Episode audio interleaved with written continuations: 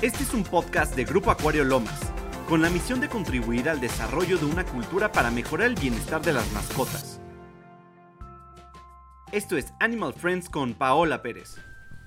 Hello Animal Friends, soy Paola Pérez, maestra en ciencias y el día de hoy vamos a aprender más acerca de la iguana verde. La iguana verde pertenece a la familia Iguanidae y es la especie iguana iguana. Súper fácil de aprender.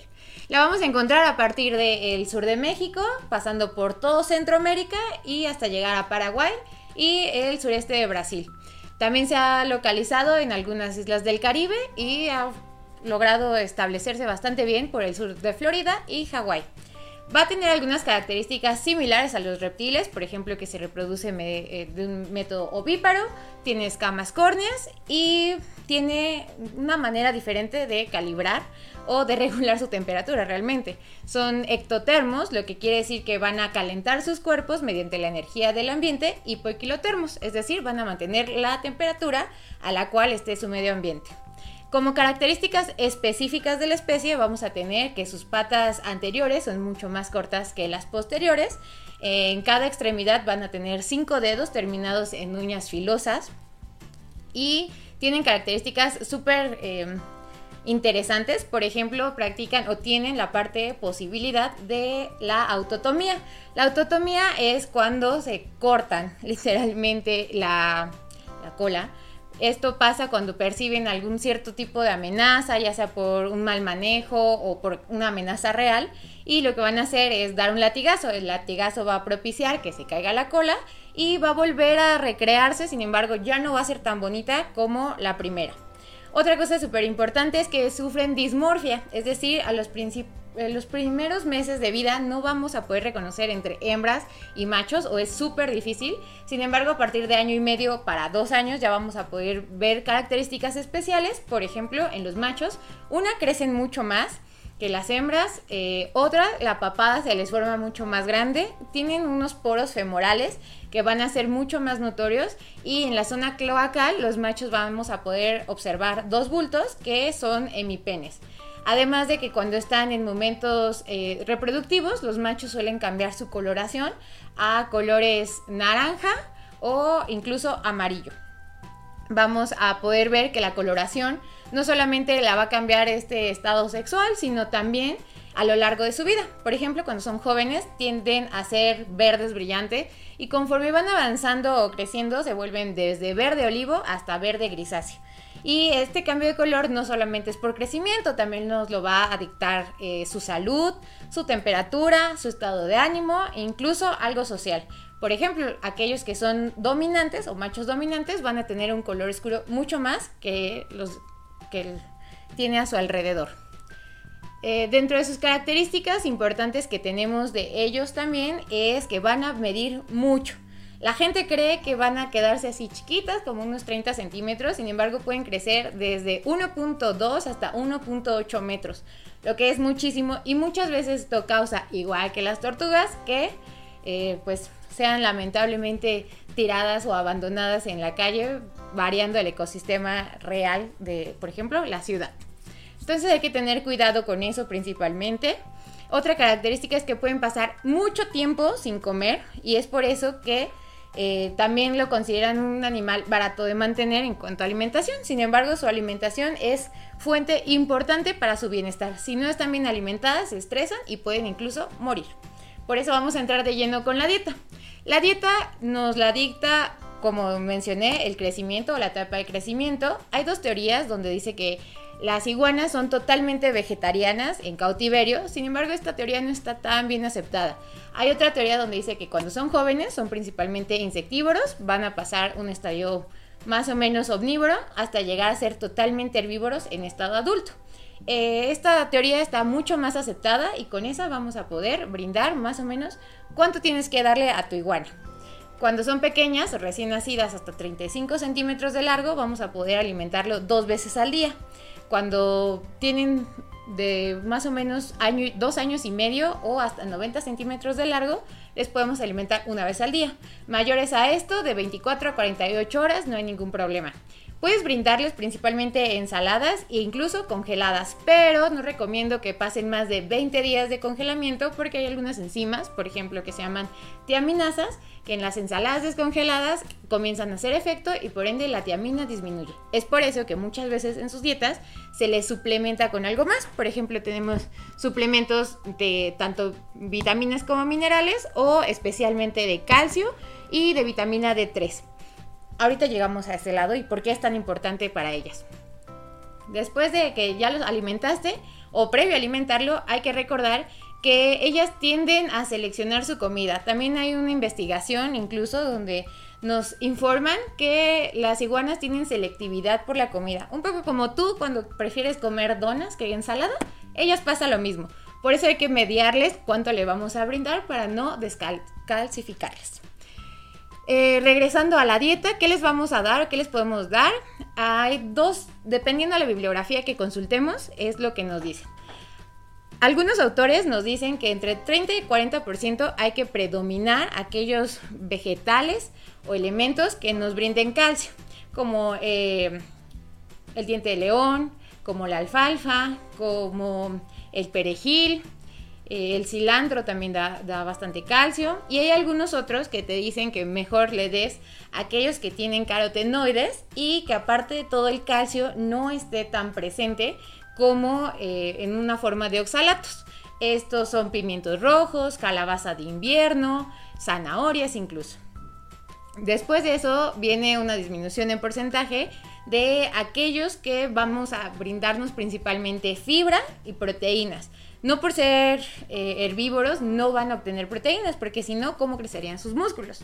Eh, estas las vamos a obtener, por ejemplo, del heno de alfalfa, del brócoli, de col, de mm, las hojas, sí, las hojitas de mora también se las podemos integrar. Y dependiendo, como les mencionaba, de la bibliografía, vamos a poderlos alimentar del 15% de fruta o algunos autores mencionan que menos del 5%. Las frutas que pueden comer es papaya, manzana, pera, frutos rojos en general casi todos, melocotón, durazno, plátano con, cáscara, higo, que es súper una, fuente increíble de calcio, es, es predominante incluso. Solo hay que tener cuidado con algunas excepciones y ahí viene lo que no puedes darle a tu iguana. No le puedes dar epazote porque es tóxico. Y con las frutas manzana, pera, ciruela y melocotón hay que tener cuidado con las semillas porque contienen eh, un precursor al cianuro y por ende pueden morir si los ingieren.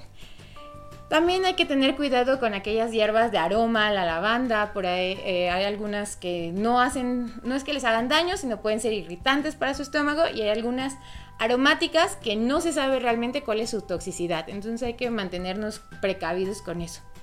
También podemos adicionar o incluir, de hecho, eh, preferible en sus dietas, piensos pensados directamente para las iguanas. ¿Por qué? Porque tienen la cantidad necesaria de vitaminas y minerales. Yo no digo y no creo que lo natural sea menos bueno que esto. Sin embargo, pues ya como sabemos, la agricultura ha cambiado un poco, entonces la disponibilidad y cómo vienen las vitaminas no las podemos asegurar a cantidades adecuadas, por eso los piensos son ideales. Un snack que es súper bueno, súper rico, es la mosca larva de soldado. Sé que suena medio asqueroso, pero para ellos les gusta bastante. Además de que tiene ácidos grasos que se han visto estudiados en reptiles, funcionan como prebióticos. Entonces nos va a ayudar a que mantengan la flora intestinal bastante bien. Les mencionaba la diferencia entre el porcentaje de fruta porque se menciona o creen muchos autores que si excedes este tipo de porcentaje en cantidad de fruta, lo que va a pasar es de que vas a cambiar su microbiota intestinal y por ende la digestión no va a ser correcta porque no van a procesar correctamente la celulosa. Ahora, cambiando un poquito a sus cuidados, vamos a mudarnos al terrario. El fin, la finalidad de hacer un terrario es brindarle lo mejor para que se mantengan sanas y tengan comportamientos normales. En cautiverio puede ser un poco más complicado, pero no, nunca, jamás imposible. Empecemos con la temperatura. La temperatura es obviamente algo súper importante porque como les mencioné, ellos no pueden regularlo, entonces van a tener la temperatura que se tiene. En los reptiles hay muchos tipos, eh, términos de temperatura que pueden incluso revolvernos. Está la temperatura óptima de crecimiento, la temperatura eh, preferible y la que más me gusta es la zona de temperatura óptima de preferencia, o por sus siglas en inglés, POTS. Para las iguanas es del 25 grados centígrados a 35 grados centígrados. Y alguien va a decir, bueno, con que lo mantenga 30 va a estar súper bien. Pues no. A ellos les tenemos que dar una variación de toda esta zona que tiene que efectuarse en todo el terrario. ¿Cómo vamos a variar? Bueno, desde incluir focos que nos van a brindar luz infrarroja y por ende van a calentar a veces una zona específica, dándonos ahí el mayor pico de temperatura y hasta lugares demasiado frescos como lo pueden ser em, pues platitos con agua. Hay que tener mucho cuidado con el agua porque les gusta defecar dentro de esos platos, entonces constantemente hay que limpiarles esa agua y estarla cambiando.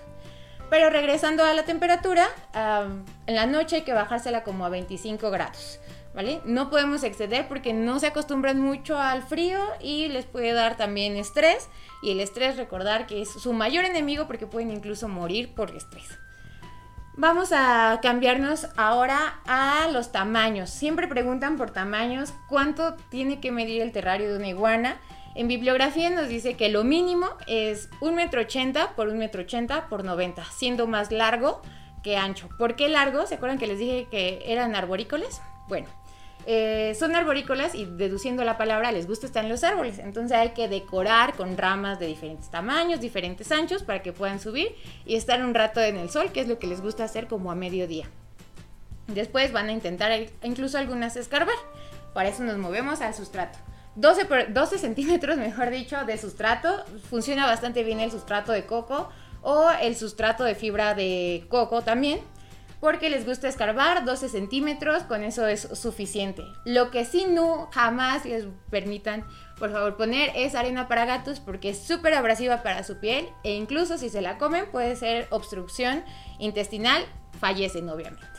Entonces, eh, cuidado con eso. También en decoración o decoración, porque les ayuda a estimularse emocionalmente, los refugios.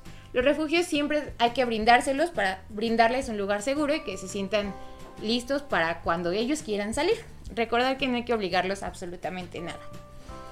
Eh, después de esto también hay que recordar la humedad, punto súper importante y que muchas personas que tienen iguanas se les olvida.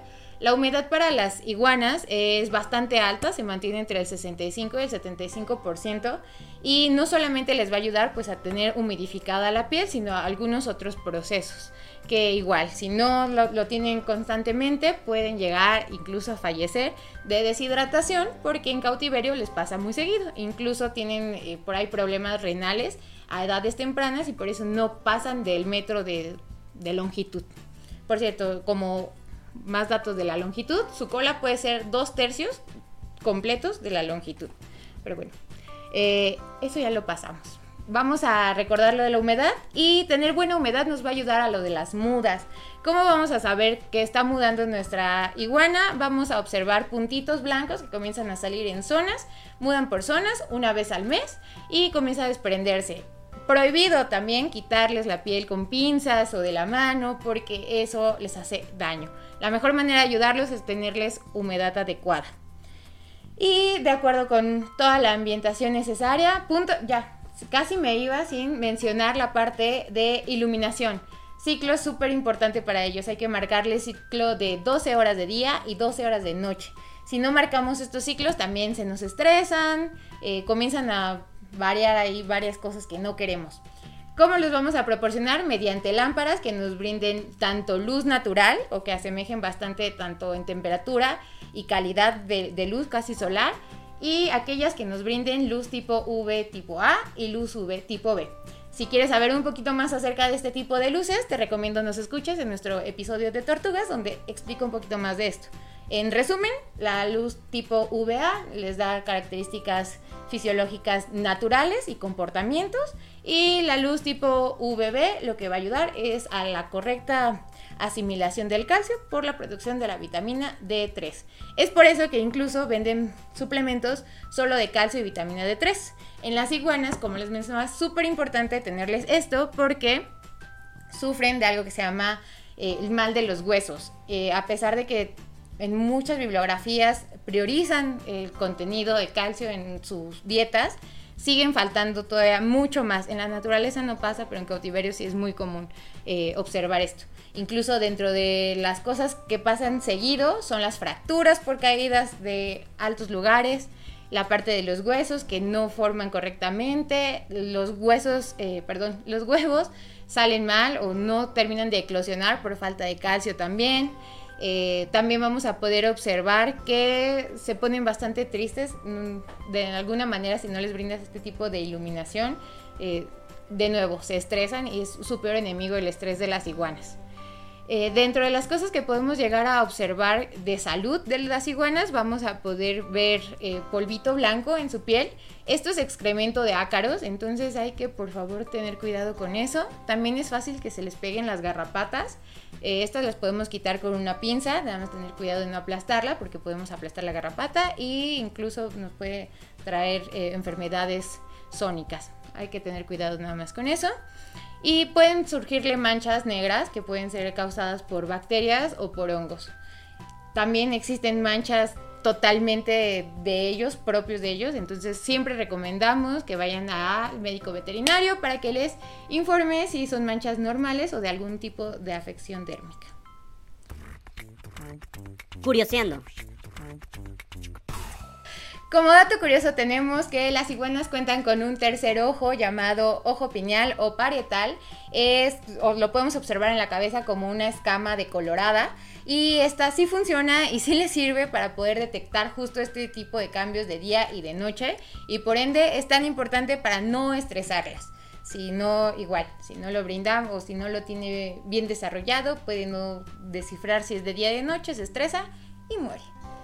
Eh, como otro dato curioso, recordar que están dentro de la norma oficial mexicana 059 ECOL, donde la clasifican dentro de flora y fauna silvestre, que requiere de cuidados porque es posible que puedan llegar a ser extintas ya que son cazadas por sus huesos o su carne. Muchas gracias por escuchar este podcast, esperamos que te haya gustado. Recuerda comentarnos en nuestras páginas oficiales los temas que quieras aprender de tus mascotas y compartirlo.